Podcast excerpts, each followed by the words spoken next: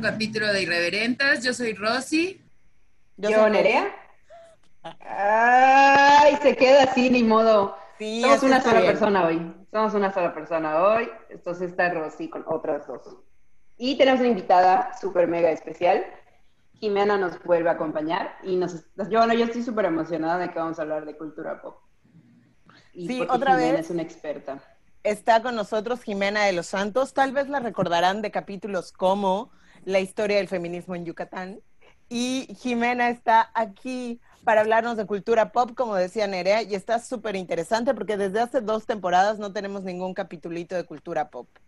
Pero además, hablar con alguien como Jimena, que le sabe tanto y que hace unos análisis súper complejos de cosas que pensaríamos que son muy sencillas, te hace volver a querer ver todas esas series que no valoraste o que ya viste cuatro veces y pensaste que no había más jugo que sacarles.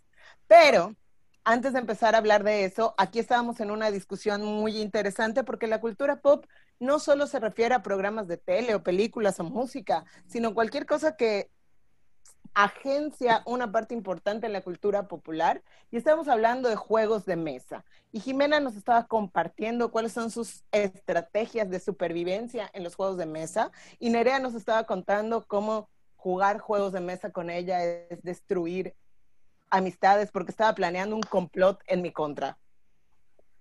Nerea, cuéntanos. ¿Juegos de mesa o videojuegos? Es que yo me altero, así cuando veo que alguien está ganando racha tras racha tras racha, es así como, no es justo, todos contra Nelly. Ya sabes, pero así, evidentemente, o sea, no es así como que lo intento disimular, no, es así, ¡ah! Entonces, mejor creo que nadie, por eso nadie me invita a sus, a sus reuniones de juego de mesa. Pero cuéntenos un poco de Among Us para que quien no lo ha jugado lo quiera jugar. Jimena, ah, cuéntanos. ok, bueno, pues la verdad yo empecé a jugar a Among Us anoche con Nelly. Entonces, este, pero ya tenía yo varios días eh, escuchando y viendo sobre Among Us porque todos mis contactos en redes sociales han estado subiendo videos o fotografías de este juego. Entonces, básicamente somos tripulantes en una nave y dependiendo de la cantidad de personas que haya, hay uno o más personas traidoras que quieren matarnos. Entonces, las personas que somos parte de la tripulación, yo ya asumí que soy parte de la tripulación y no soy traidora, ¿eh? Ojo, igual es mi estrategia les van a, te, asignan tareas a cumplir para, para que se termine la misión. Mientras tanto, la persona, las personas que son traidoras, van a sabotear la misión y van a matar a, eh, a la tripulación. Esto me recuerda mucho a los juegos de mesa tipo eh, Lobo, que es un juego sencillo de cartas, o hay uno muy similar, pero con tema de brujas, que la base es que hay este grupo que son traidores, van matando, llega el amanecer, se descubre quién muere, y el resto de las personas tiene que votar por quién es el asesino o la asesina. Y la verdad se pone divertidísimo porque empiezas a, discutir con las personas, a pelear, e igual si has consumido este alcohol, pues se pone todavía más divertido. Les quiero compartir que, por ejemplo, a mí en lobo siempre me toca ser lobo, siempre me toca estar en el grupo de lobos. Entonces es muy divertido porque la gente asume que pues yo nunca soy loba entonces, aunque ya sepan que siempre me toca hacer loba y me, alguien me quiere echar la culpa, yo me hago siempre la inocente, como, no, yo no hice nada, por favor, créanme. Pureza te cubre. siempre me creen.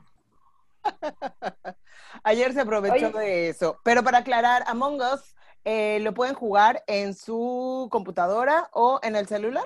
Sí. Jimena, ¿ya viste la película? Sí, en la, película de Ready or Not? No, no la he visto que es igual, o sea, de un juego, que no, sé cómo, hace poquito alguien me preguntó, pero ¿de qué se trata? Y yo, ah, mejor le, copié y pegué el tráiler, porque no sé cómo decirlo sin, sin spoiler, pero es acerca de un juego ya jugado a nivel humano, pero está súper padre. O sea, está todo, sádico, pero trata de una mujer que tiene que jugar en contra de todos los familiares de su esposo. Está muy bueno. Me ah, encantaría que lo veas y luego lo, Sí, le quiero ver porque vi el trailer, ya me acordé. Ah, antes de que empezara todo esto de la cuarentena, estuve yendo mucho al cine y recuerdo que varias veces me topé con el trailer y pensé, yo la quiero ver, yo la quiero ver, yo la quiero ver. Pero ¿cómo se llama? Repítanlo para que los que no escuchamos. Ready or not. Así como cuando, ajá, cuando vas a jugar. ¿Listo o no? Aquí voy. Ándale, eso. Yo cito 100 millones de años después. Ah, eso, sí, cómo se juega. este, pero está padre, está súper padre.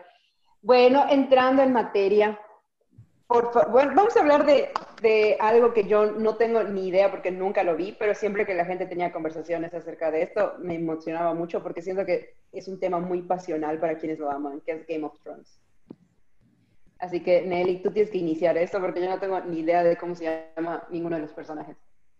Ok, un poco la idea de hablar de Game of Thrones era porque, y no solo vamos a hablar de Game of Thrones, pero si no eres fan de Game of, Thrones o no la viste, no importa, quédate escuchándonos porque eh, lo que nos va a compartir Jimena podemos entenderlo aunque no hayamos visto la serie porque es como un análisis interesante. Entonces, em, hace como año y medio empecé a ver a Jimena publicar unas cosas en su Facebook maravillosas en donde analizaba la transformación de uno de los personajes de Game of Thrones, que es Sansa Stark, a través de la evolución de su vestuario. Y nos mostraba cómo este personaje, que si viste la serie, sabes que no es la misma persona en el capítulo 1 que en el capítulo final, vemos una evolución súper interesante, no solo porque crece, sino porque vive una serie de experiencias dolorosas como el abuso, por ejemplo, y la violencia extrema. Y vemos su transformación, pero Jimena hacía este análisis a través de los vestidos y de los collares que utilizaba. Entonces yo me quedé totalmente seducida por esa forma de análisis, porque podríamos pensar que algo que es tan irrelevante como la ropa no tiene un significado más profundo. Y Jimena me hizo fijarme en algo que yo nunca había visto. Jimena, ¿quieres contarnos quién es Sansa Stark? Sí, eh, quiero iniciar diciendo que Sansa Stark, por si no había quedado claro, es mi personaje favorito de Game of Thrones. Pero no siempre fue así.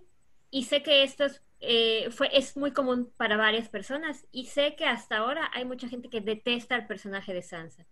Pero creo que ese odio a Sansa también refleja mucho de las ideas tradicionales que tenemos nosotras sobre, nosotras y nosotros, ¿no? Porque también los hombres, sobre, lo, sobre el deber ser femenino, me parece, y sobre cómo deben actuar las mujeres en ciertas circunstancias.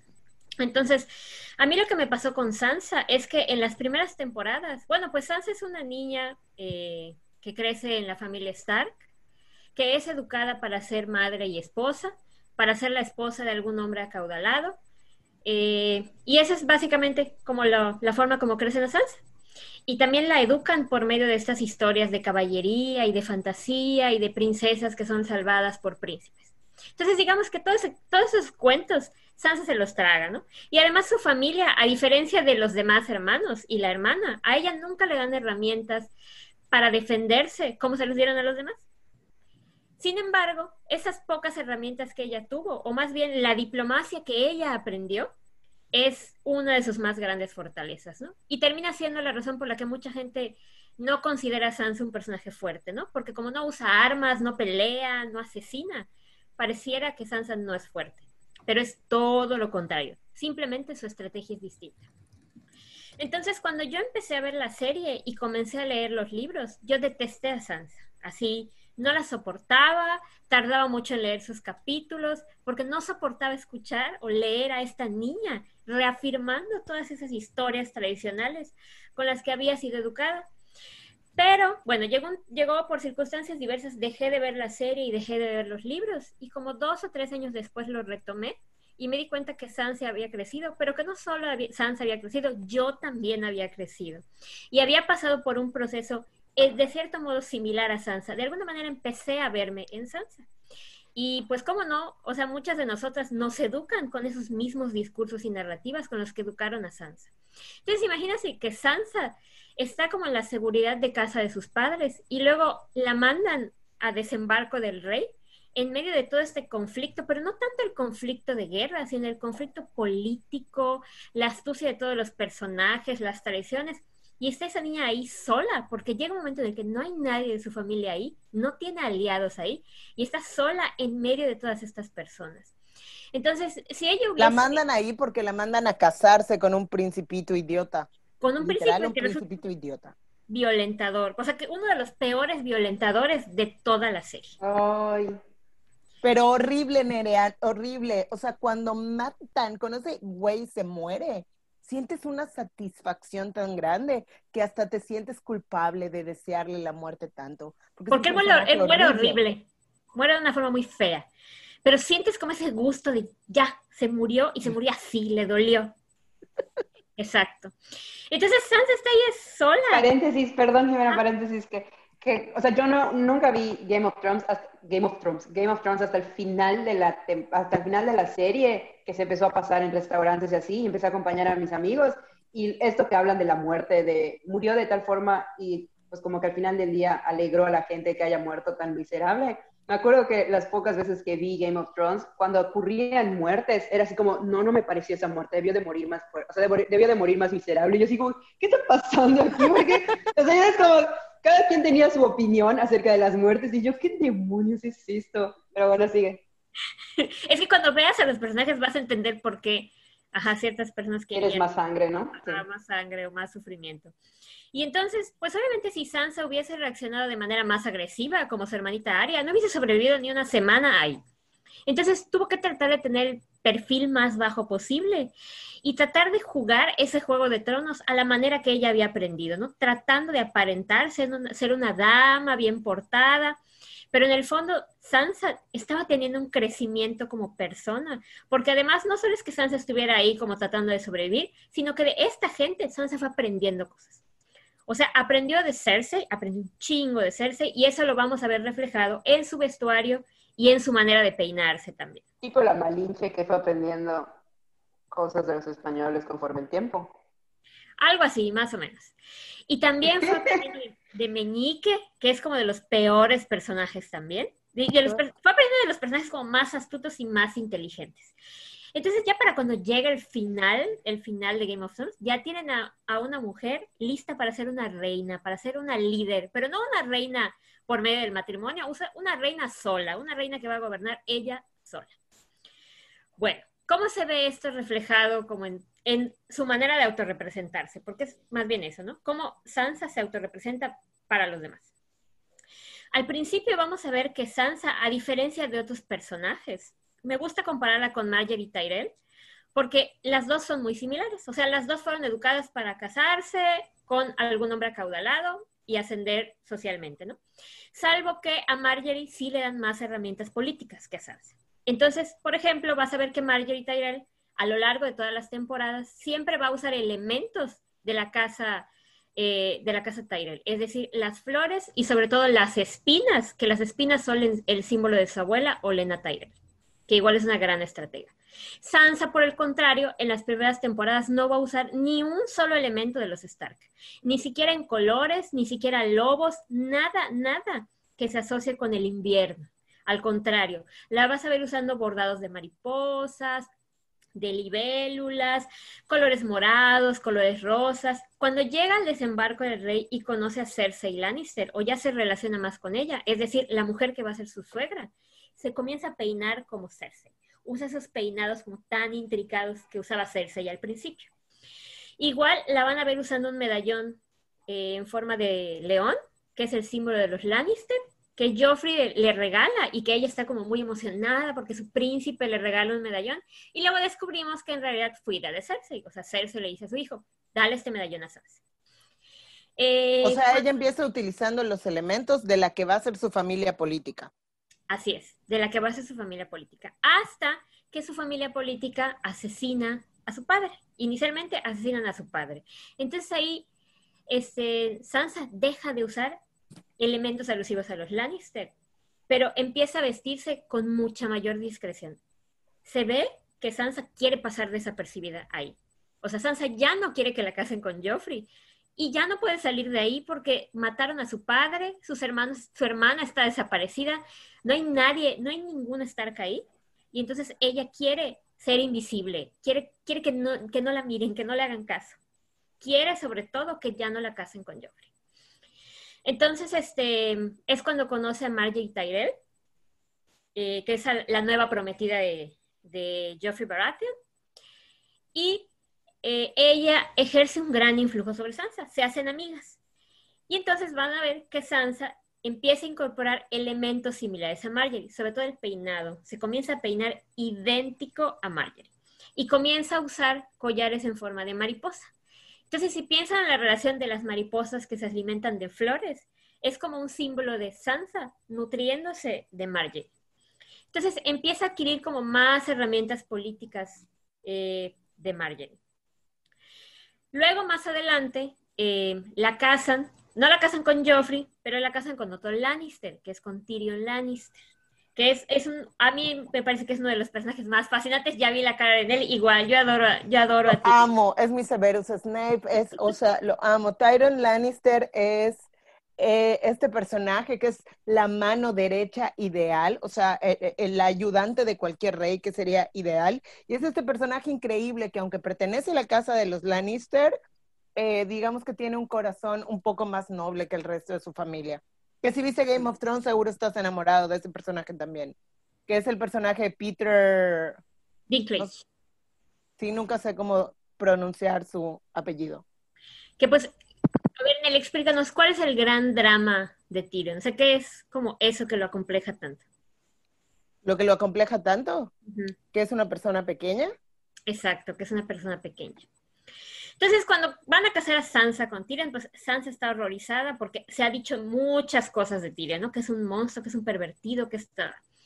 El día de la boda es muy interesante que el vestido que usa Sansa tiene bordados arriba con símbolos de los Lannister y abajo con símbolos de las casas de sus padres, que son los Stark y los Tully, es decir, los, eh, los lobos y los peces. Y es de las primeras veces que vamos a ver a Sansa usando distintivos que aluden a su familia, que me parece muy importante, ¿no? Que en ese momento en el que va a tener esa alianza que ella ya no quiere con los Lannister, ella se fortalece, teniendo como muy presente en su vestuario de dónde viene ella. Que vamos a ver esta transformación de Sansa y que parte de la fuerza de Sansa recae que ella entienda de dónde viene, cuáles son sus raíces. Ella siempre, y desde niña te describen que ella siempre había querido ser algo más, quería salir de, pues, de la zona donde ella vivía, de donde vivían los Stark, ella quería estar en el sur, quería estar en el, en el desembarco del rey. Pero pues eventualmente se da cuenta que ese no es su hogar y que su hogar es donde ella nació, donde, donde ella creció, donde deberían estar sus hermanos, donde deberían estar sus padres. Entonces, de ahí en adelante la vamos a ver usando cada vez más distintivos que aludan a los Stark y a los Tully. Bueno, eh, y una de las, como de las transformaciones en su vestuario que más dolor me causó es cuando la casan, bueno, al final te, la, se termina ella huyendo, no, no, no, les vamos a dar más detalles, no, no, les voy a dar más detalles porque esto sería larguísimo, pero la terminan, se, se anula el matrimonio con Tyrion porque nunca se consuma y la casan con otro de los peores personajes de toda la serie, que es Ramsay Bolton. Entonces ahí tienen a Sansa conviviendo con lo peor de lo peor. Siempre la terminan relacionando con lo peor. Pero con violentadores, o sea, con gente, o sea, no es como lo peor que era un ponecuerno, sino con gente que golpea, tortura y mata. Viola. Ah, ah, sí. O sea, hay una onda de violencia sexual en Game of Thrones súper gruesa. Súper gruesa, trigger warning, porque sí puede ser una cosa súper violenta. Sí, sí, exacto. Entonces, el, el, vestido de bodas que ella usa a mí me, llama la, me llamó mucho la atención y me causó como mucho dolor, que si se fijan en la botonadura del saco, los botones tienen la forma del pez de la casa de su mamá. Entonces yo me imagino a Sansa como eligiendo esos botones, porque era de alguna manera tratar de sentirse protegida por su mamá, que su mamá ya no estaba ahí porque la habían asesinado y lo mucho que necesitaba su mamá en ese momento, porque definitivamente Catherine Stark jamás habría permitido que casaran a su hija con Ramsay Bolton. Así tuviera ella que matarlo con sus propias manos. Es un hecho. Bueno, después de eso, eh, cuando Sansa, porque ocurren muchas cosas y al final Sansa logra recuperar el norte, porque yo digo que fue Sansa, no fue Jon Snow el que recuperó el norte. Sansa hizo la alianza para conseguir el ejército del nido de águilas, que fue el que destrozó al ejército de Ramsay Bolton. Punto. Jon Snow nada más estaba de adorno. Ok, si hasta aquí no estás convencido o convencida de ver Game of Thrones después de esta descripción, no hay nada que pueda pasar en la vida que te convenza, porque yo ahora necesito, terminando, terminar de grabar muy rápido para empezar con el primer capítulo otra vez. Oye, Jimena, pero todos estos, todos estos detalles que viste, ¿lo viste desde la primera? O sea, porque primero, ajá, desde la primera vez que lo viste empezaste como, ah, ¿ya viste esto de la ropa? ¿O No. cómo fue? No, te digo porque ah, yo detestaba Sansa. Todo empezó el año pasado, que se me ocurrió. A mí, yo si bien soy un poco fetichista, entonces me encanta comprar como cositas y accesorios que me recuerden a las series. Por ejemplo, acá tengo el sombrerito de Anne, de Anne E. Cuando vean la temporada 3 van a entender, van a entender, va a tener sentido. Entonces yo quería el collar de Sansa. Entonces me puse a buscar en internet como quién vendía el collar de Sansa. Pero me di cuenta que, oh, no hay solo un collar de Sansa. O sea, me empezaron a aparecer como varios collares. Yo quería específicamente el que usa en las últimas temporadas. Entonces yo dije, oye, qué curioso. Empecé a ver las fotos de los collares y como que empecé a tener estas pequeñas como fle como todo, las piezas empezaron a tener sentido y yo dije, no, yo tengo que revisar esto. Y me puse a ver todas las escenas de Sansa en las temporadas y ahí empecé a fijarme, o sea, empecé con los collares, pero luego noté, oigan, pero igual el peinado, pero igual el vestido, pero igual los bordados del vestido. Y así Guay, qué nivel de producción entonces de esa serie. Sí, la verdad es que Michelle Clapton y Michelle Carragan, que son la de vestuario y la que se encargó de los bordados, son unas genias. Las dos son así. Estoy fascinada con el trabajo de ambas. Me encanta. Y dos mujeres, además. Y bueno, la capacidad de investigación que tiene Jimena, ¿no? Porque yo no hubiera, o sea, mi curiosidad no hubiera llegado a tanto de empezar a ver esto y luego decir, ok, tengo que analizar de dónde viene porque no es casualidad. O sea, ese es olfato de investigadora. Completamente. Y ya, para no extenderme más en, en Sansa, solo quiero decir que me parece muy simbólico que el último vestuario que le vamos a ver a ella cuando la coronan como reina tiene todos los elementos de su familia, o sea, tiene de un lado los peces, la piel, que asemeja al lobo, el collar que tiene la aguja que representa a su hermana, la corona con los lobos y sobre todo es la primera vez que Sansa aparece con el cabello completamente suelto. No está peinada como nadie más, es ella siendo ella misma con toda la seguridad que tiene de su propia identidad, de sus raíces y de lo que va a hacer ella como reina. ¡Qué bonito! O sea, Ay, obviamente ahorita nos estamos yendo a ver Game of Thrones. Ya me dio ganas de verlo otra vez. ya sé. Ok, ¿Cuántas temporadas son? Ocho. Son siete, ocho. No sé, se Algo sienten así. como infinitas. O sea, podemos verla y luego ignorar todo el feminicidio final. Digo, yo sé, eso es otra discusión y vamos a dejar Game of Thrones para quienes no ven Game of Thrones, pero hello, sí hay un feminicidio ahí.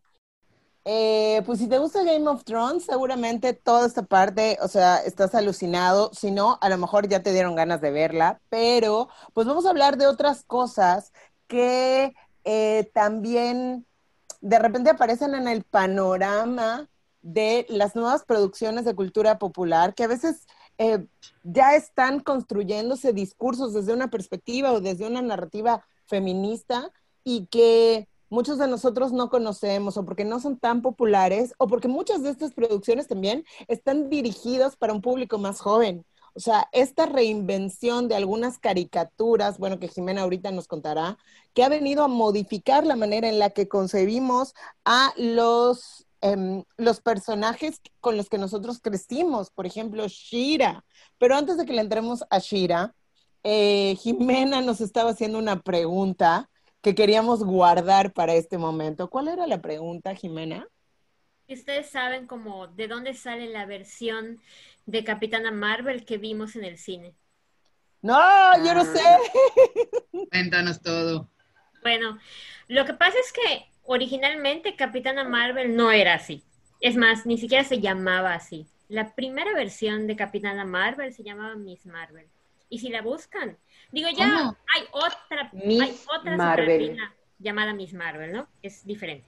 Pero si ven a esa primera Miss Marvel, pues se va- ya se pueden imaginar como qué tipo de superheroína es, ¿no? Así como con su traje de baño puesto, súper voluptuosa, en fin. Pero en 2012 Marvel contrató a Kelly Sue DeConnick para reescribir una nueva versión de Capitana Marvel. Kelly Sue es conocida por ser una escritora feminista. De hecho, antes de que saliera el primer volumen de, del trabajo de Kelly, fue víctima de muchas críticas porque dijeron, exacto, exacto. Estoy mostrando una imagen de Miss Marvel. Eh, les va a salir una muy cool, pero no busquen la cool. O sea, es una mujer toda voluptuosa que parece más apropiada para una revista de las llamadas para caballeros. No, creo que sea muy fácil combatir el crimen con esas botas. No, ni con esa ropa. Ajá, así saliéndose de tu teta y tú tratando de salvar a alguien. Exacto. Y jalándola para que no esté metiendo. Ajá, sí. Tu En tanga, calzón. tú en tanga en, en la calle salvando vidas. Y este, mm, bueno, y recibió muchas críticas porque decían que Kelly Sue iba a meter su agenda feminista al cómic. Este, y se hicieron cambios. Ajá, su agenda. No, no, el feminismo no es algo que nos importa a todos, entonces ella está metiendo la, la agenda feminista. Su agenda Sí, oye, personal. odio eso de, de los lobbies y las agendas, lo odio. Oye, pero espera, tengo una duda, Jimena. Quiero hacer un break en esto. ¿Tú viste Bojack Horseman? No lo he terminado de ver porque lo empecé ahorita en la cuarentena, pero llegó un momento en el que se puso tan densa que yo decía, no sé si emocionalmente puedo verla ahora o esperar a tiempos mejores para verla. Mm, entiendo. Bojack es muy emocionalmente fuerte, pero vela porque es una joya. Pero, ah, nada, en Bojack había un personaje que era una directora de cine que va a, eh, la contrata a una gran empresa para darle un turn off a una serie, a una película de heroína. Y Ay. no la quieren ahí porque es feminista también. Entonces me llamó la atención lo que estabas contando porque podía ser una referencia directa a esta directora o a esta chava. Ok. No se quedó así. Hubieron varios cambios en el personaje, ¿no? Ya no se volvió un personaje de relleno, sino que se volvió un personaje con carácter propio, más profundo, y obviamente cambió el vestuario, ¿no? Ya no era eso, sino que ya era un vestuario completo. Entonces, eventualmente ella deja el proyecto, termina y se dedica a un proyecto personal que les tengo que, que les tengo que platicar ese proyecto porque es una recomendación para que, para que lean. Pero ese legado que dejó Kelly Sue fue lo que nos llevó el año pasado a ver la película de Capitana Marvel. Definitivamente, ¿no? Y es importante pues reconocer que ese cambio en el personaje de Capitana Marvel e incluso el cambio en el nombre, pues se lo debemos a Kelly Sue, ¿no? A una mujer escritora. Y yo siento que desde que tomó esa fuerza Capitana Marvel, en general, todos los personajes femeninos de Marvel entonces tuvieron que como que ponerse a la altura y, y muchas que, que parecían de relleno, ¿sabes? Eh, se, se volvieron personajes fuertes. Es como esa escena que fue en la penúltima película de con Thanos, que no dejan de decir, qué gratuita esa escena de todas las mujeres heroínas juntas. Y yo decía, amigos, llevamos años viendo sus películas con sus escenas con hombres y esas, ¿por qué no son gratuitas?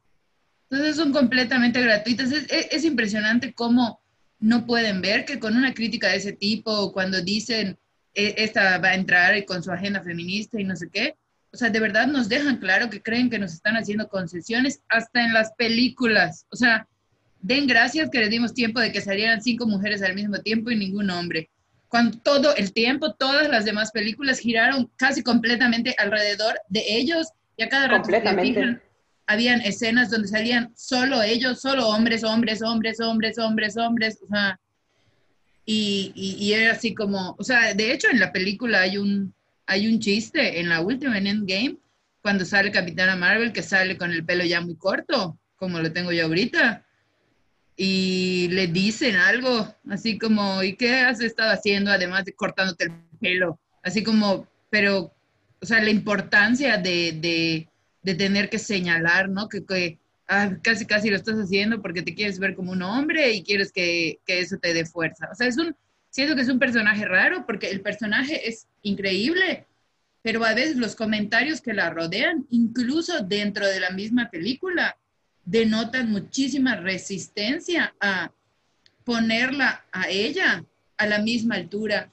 que Thor, que, o sea, y, e incluso por momentos te demuestran que ella es mucho más poderosa que, que, que muchos de ellos. Y de todas Se maneras, supone que es la, sea, es la más fuerte de todos, ¿no? se supone que es la más fuerte, pero siempre hay, bueno, yo tengo siempre que veo la película como esta sensación de resistencia, ¿no? O sea, sí siento que se siente esa resistencia de quererla mostrar a ella igual de fuerte que todos estos hombres y entonces por lo mismo tener que mostrar a todas las mujeres del mundo Marvel como ya no tan asistenciales, porque la realidad es que muchas eran así como asistenciales, eran el sidekick de uno o el que estaba ahí o la pareja romántica, o sea, ¿me explico? Y, y ves que hay como la intención de hacerlo y empiezan a pasar, o sea, pasan muchas cosas que, por ejemplo, a mí me deja pensando, perdón, ya me alargué, pero como pueden ver, por ejemplo, eso sí lo vi obsesivamente, que es este, como esta sensación, no sé si a ustedes les pasa, que cuando hacen un personaje más fuerte de mujer, lo masculinizan un poco. No, o sea, por ejemplo, como ya en la última película eh, Capitana Marvel sale con este corte más masculino y si te fijas, toda su personalidad es un poco más masculina, ¿no? Y me entran dos cosas. Una, darme cuenta que esa es mi lectura, más bien, ¿no? Que cuando yo veo a una mujer tomar una, una, una actitud de hombre, me llama la atención. Pero al mismo tiempo siempre pienso, digo, aquí estamos hablando, estamos dentro del mundo Marvel, ¿no? Que obviamente es súper patriarcal y machista, pero empezar igual como a crear estos personajes con otros tintes de fortaleza. O sea, que la fortaleza no sea tan representada en los símbolos masculinos. O sea, siento que, y eso es uno de, de los problemas en general que nos ha pasado con las estructuras patriarcales, ¿no? Que las repetimos aún siendo mujeres porque las actitudes denotadas como propiamente femeninas son vistas como algo, como algo malo, ¿no? Como algo sumiso, como algo... Entonces, cuando yo quiero hacer el boom y demostrar que soy, entonces me vuelvo como un hombre, que es lo que hablaban, que es lo que hablan siempre del piso de cristal, ¿no? Que no es que la estructura cambie y nos permita entrar, sino que nosotras tenemos siempre que encontrar maneras para entrar e integrarnos a este sistema patriarcal, incluyendo en las películas, ¿no? O sea, que tienes que meter a Capitana Marvel y cambiar y ves la resistencia y a veces sí me entra el conflicto de la representación de los personajes femeninos en la cultura popular. Es que justamente eso que dices es em, lo que provocó que Sansa desagradara tanto. O sea, que Sansa nunca, nunca se masculinizó para crecer o para ser fuerte. O sea, al final Sansa siempre conservó como esa parte, como e, esos rasgos de feminidad y esos rasgos de fortaleza asociados con la feminidad. Entonces, yo creo que eso fue lo que causó muchas reacciones, por ejemplo, contra Sansa, porque dijeron como, ay, no, ¿por qué no hizo como Arya y mató a medio mundo? Bueno, porque no era pues, su estilo de hacerlo, punto. Entonces, sí, concuerdo, concuerdo en esa parte, definitivo. Y este, mm, bueno, el asunto es que con Kelly Sue no se quedó así. Hizo un proyecto personal, que es lo que les quiero recomendar, la verdad. Ella hizo un cómic que se llama Beach Planet. Es un cómic que salió en 2014, que es de 10 números. Y es, eh, ella dijo, ¿no? Si quieren ver personajes feministas rabiosos, pues aquí los van a tener. Entonces, es la idea de un distópico de un planeta que funciona como una cárcel de mujeres. Entonces, a esta cárcel van mujeres denunciadas por hombres. Supongamos que es una mujer cuyo marido se hartó de ella porque ella no lo obedecía. La denuncia, la mandan a esta cárcel y le ponen un sello que dice non-compliant. Mm. Eh, esto es importante porque se volvió así como todo un movimiento. ¿Un sello que qué? Perdón, se hartó mi internet. ¿Cómo? un sello, de no complaciente. ah, ok, ok, ok. Entonces, este, es un cómic muy fuerte porque va a tocar temas de violencia, de abuso y del encierro en el que están estas mujeres. Y en este sistema, que es un sistema construido por, hombres, o sea, ahí los van a ver, ¿no? Estos hombres de traje, en su oficina, riéndose, bebiendo, y las mujeres que quedan como en el planeta Tierra, que están ahí para servirles, ¿no? En contraste con las mujeres que están en este Beach Planet. Pero no solo eso, el cómic tiene una sección de cartas de las lectoras a la creadora, también de la creadora explicando ciertos detalles del cómic y siempre va a haber un ensayo feminista. invitan a una feminista para escribir un ensayo. Puede ser un ensayo sobre interseccionalidad, sobre gordofobia, un buen de temas relacionados con feminismo. Y también algo que ocurrió después del primer volumen es que un montón de lectoras comenzaron a tatuarse el non-compliant. Entonces hay una sección donde ponen fotos de los tatuajes que mandaban las lectoras.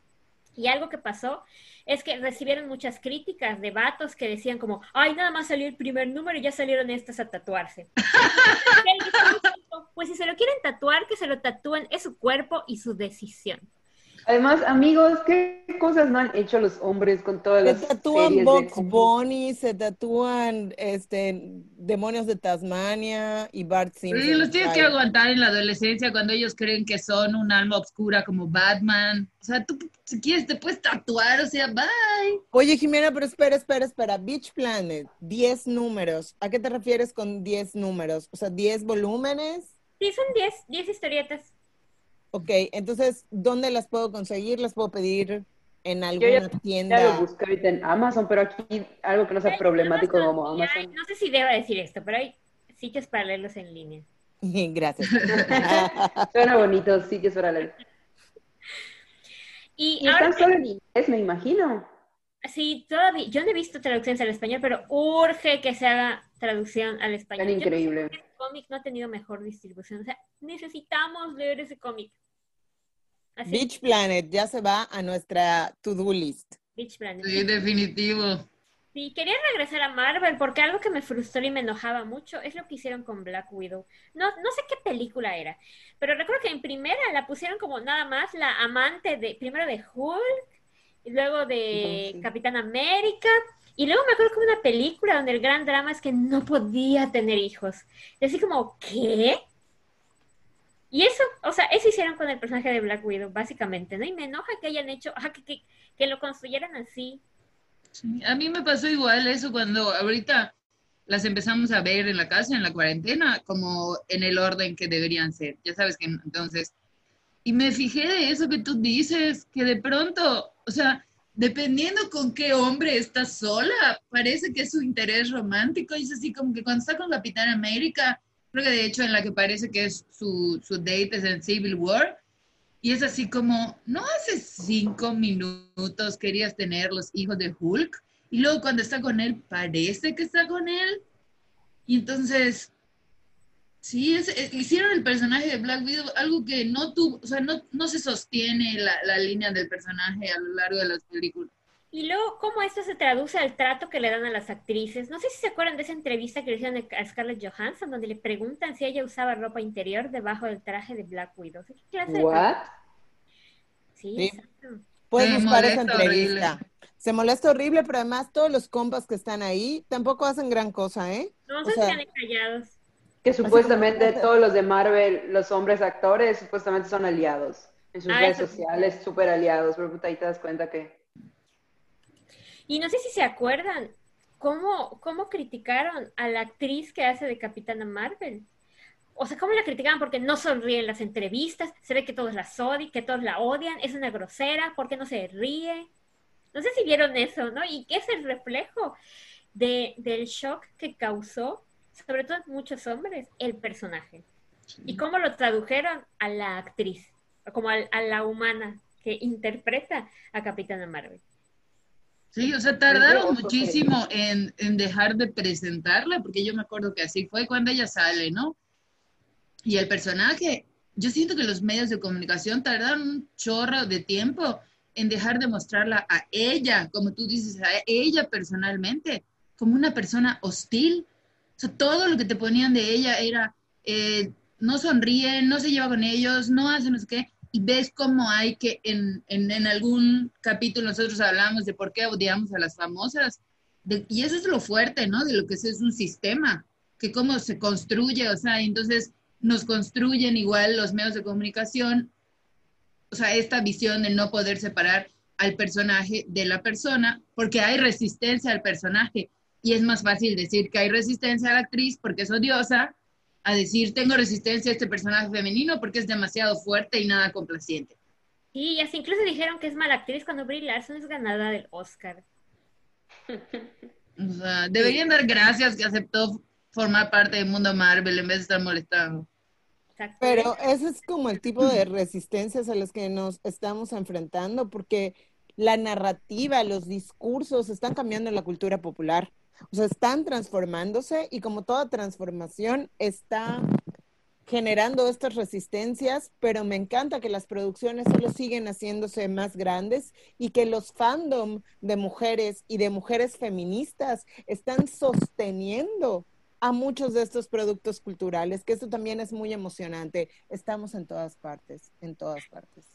Entonces, No, y aparte, o sea, como que igual pudieran estar subestimando el, como la organización que pudiéramos llegar a tener.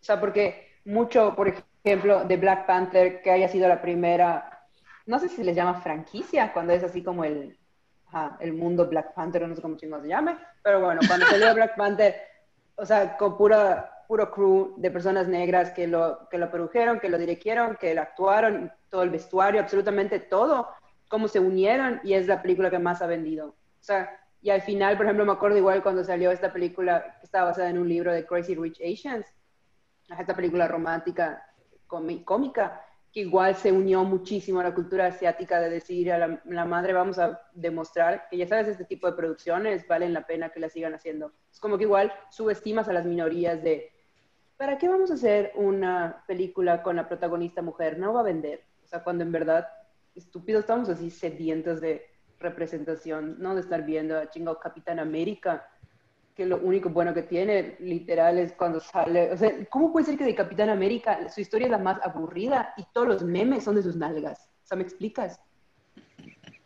es que además, Horrible, Capitán horrible.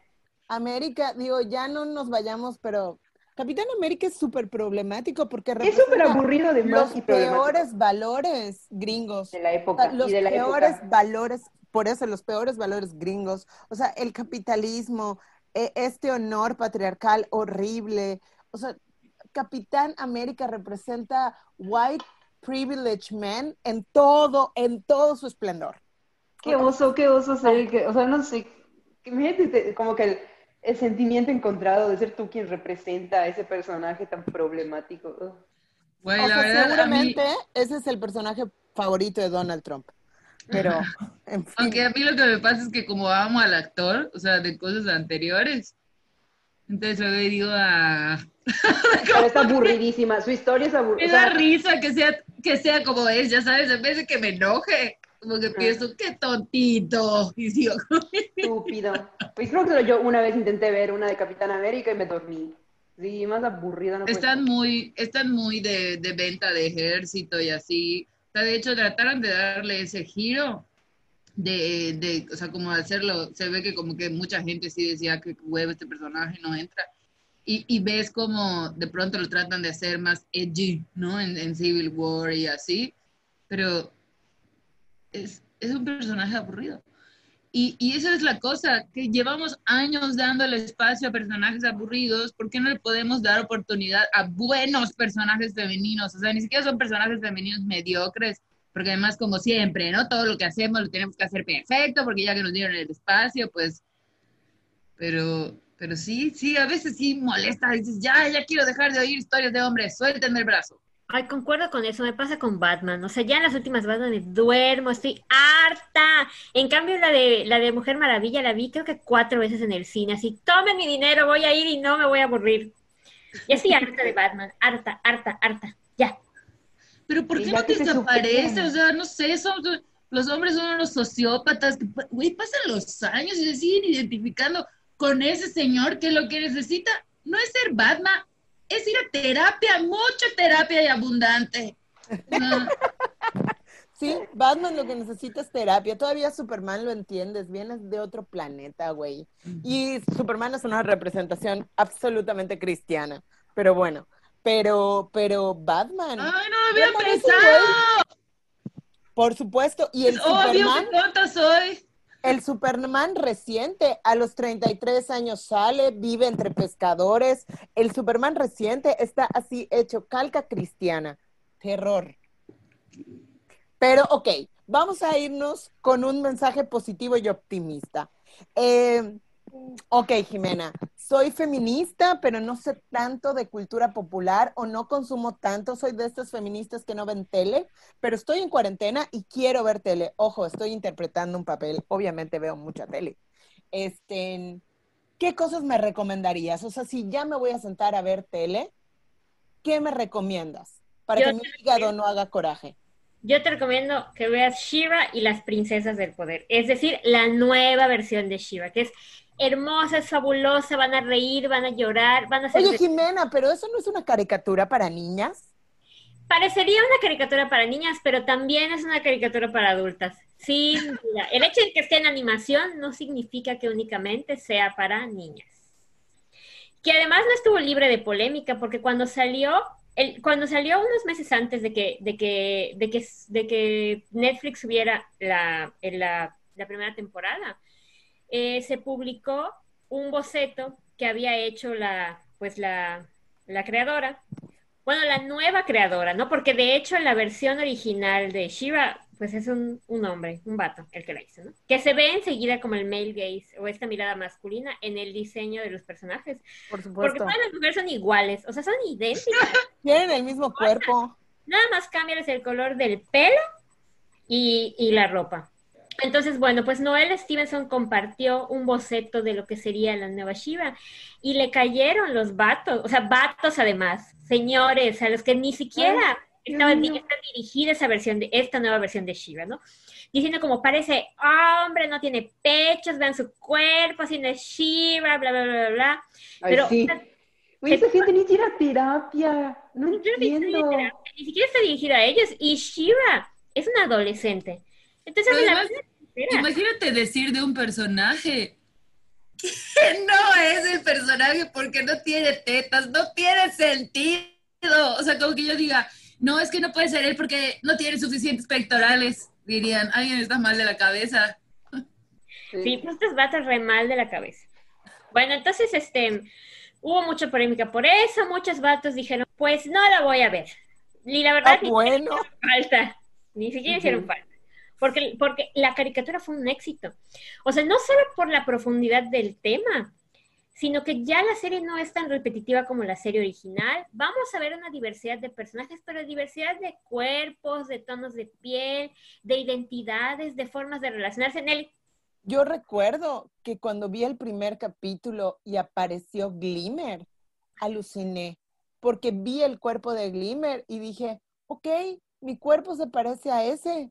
O sea, estoy viendo, y recuerdo que mandé mensajes y dije, este personaje tiene caderas y tiene muslos grandes, seguro su pantalón se rompe como el mío.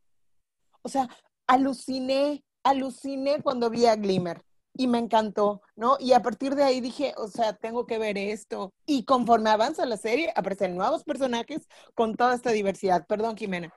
No, y el trabajo de las emociones que está presente, que está presente en todo Shiva es precioso. O sea, no, eh, es una serie de sororidad, es una serie de trabajo en equipo, es una serie donde los personajes masculinos no son violentadores, donde puedes ver a hombres que pueden ser aliados, que son aliados, que trabajan en equipo y que saben cuándo pueden estar al frente y cuándo no les toca estar al frente. Exacto. Es- Ay, qué yo la recomiendo mucho, es muy divertida. Y ¿sabe que creo que es igual muy interesante que están pasando ahora que están entrando las mujeres? O sea, hay esta visión. Justo lo que decías, el trabajo de las emociones. Porque eso, como sea, has- las emociones tienen como connotación, o la manifestación de las emociones tiene connotación femenina. Ahora que tenemos espacios con más personajes femeninos, ya, está, ya estamos teniendo más espacios para hablar de emociones. O sea, las historias se vuelven más complejas, tienen más colores, porque ya no es solo lo que pasa, sino también lo que sientes, que es la realidad. A veces lo más determinante de tu vida no es lo que está sucediendo, sino lo que tú sientes sobre lo que está sucediendo. Pero no, no se habla de eso, en personajes masculinos no se habla de eso porque se denotaría un tipo de debilidad. Y además creo que no solo tiene que ver con los personajes, sino con las creadoras. Tenemos creadoras mujeres que están mostrando un mundo mucho más amplio. Yo sé que el personaje principal no es una mujer, pero la creadora sí es una mujer, Rebecca Sugar, pero no me canso de decir, por favor, Steven Universe. Steven Universe es una cosa maravillosa, maravillosa. Y Jimena creo que no las viste, pero la recomiendo. A Diego eh, sí lo estuve jorobando para que la viera. Y Steven Universe es una cosa bellísima, también súper recomendada. Y ya nos va quedando poquito tiempo, qué cosa tan loca que estamos avanzando. Entonces, no sé si queremos hacerle unas últimas preguntas a Jimena y o si Jimena nos quieres compartir unas ¿Alguna últimas otra recomendación? Sí, una última recomendación, porque no me puedo ir de aquí sin recomendar Anne with an E, que es una serie que empezó en 2017, terminó a principios de este año, pero que tuvo un boom ahora en la cuarentena, porque creo que mucha gente ya con el tiempo disponible la empezó a ver y la gente se volvió loca. Es una serie preciosa, es adaptación eh, de una novela y como tal, a mí lo que me gusta es que se actualizó. Es decir, hay muchos personajes y temas que las novelas originales no tocan, pero que son necesarios hablar en esta época. O sea, temas como la diversidad, como el feminismo, como el racismo, que están presentes en las tres temporadas y que sí sé que a mucha gente le causó incomodidad porque decían, no, es que en los libros no es así, pero recordemos que es una adaptación. Y esa es una serie que vean cuando quieran que su corazón descanse, porque la verdad es una serie que te causa como esas emociones, pero que además te da mucha esperanza. No, lo voy a ver ya, este fin de semana. Anne with an E, eh, solo danos contexto, es una serie, no sé si se usa el término de época, pero está ambientada en... Sí, es una serie, Sí, soy como señora que ve novelas de época en Televisa, Ajá. pero a lo que voy no es una serie que está ambientada en la época actual. sí, exacto, es una serie este, considerada como serie de época. Lo que quiero aclarar es que luego muchas de las, de las series de épocas asumimos que son series románticas y, y de hecho pues no es el tema, el tema central. Está ambientada en Canadá en 1890. Entonces, finales del siglo XIX, principios, principios del siglo XX. Esa es como la, la, ubicación temporal y geográfica de Anne. Entonces, es una serie divina, véanla, por favor. También la podemos encontrar en Netflix, tanto Shira como Anne with an. Y esta también es una oportunidad para que si nos estás escuchando, por favor nos compartes qué otras series, películas o cómics o manga o anime crees que deberíamos de ver desde esta perspectiva feminista o de qué otra cosa te gustaría que luego Jimena la volvamos a invitar y que nos hable porque quedó pendiente el anime, pero no sabemos mucho de eso, tendremos que investigar. Eh, bueno, compañeras, ¿alguna reflexión final? Muchas gracias, Jimena. La verdad, nos hiciste pensar varias cosas. Sí, o sea, y aparte de la forma en la que consumimos, ¿no? Lo que vemos, que tampoco es así como, o sea, no es, bueno, ya lo habíamos hablado, ¿no? De que ya cuando es el quitar el disfruto, ¿no? Pero igual tomar en cuenta que cuando vemos producciones con perspectiva, ah, o sea, de género, ya es que tu corazón en verdad descanse y no estás haciendo corajes. O sea, y eso es importante. Gracias por tu tiempo. Ay, Muchas gracias, Jimena, por estar con nosotras otra vez. De verdad, es un deleite. Y si no paráramos y si nuestra plataforma de grabación no tuviera un tiempo limitado, podríamos quedarnos aquí las horas sin darnos cuenta. Entonces, Jimena, muchas gracias por estar otra vez con nosotros. Con nosotros, Jimena de los Santos, hablando de cultura pop. Si no han escuchado el capítulo de eh, Historia del Feminismo en Yucatán, también es con ella, escúchenlo, está buenísimo. Y bueno, como siempre es un placer estar aquí. Por favor, escríbanos a nuestras redes sociales. Recuerden que pueden escribirnos a lasirreverentas.gmail.com, arroba las irreverentas en Twitter y las irreverentas en Facebook y en Instagram. Cuéntenos qué otras series, películas, música, lo que sea, nos recomiendan y le recomiendan a los demás que nos escuchan. Y bueno, ya, perdón, hablé mucho. Yo soy Nelly. Yo, Nerea. Y yo, Rosy. Y somos las irreverentas. Gracias.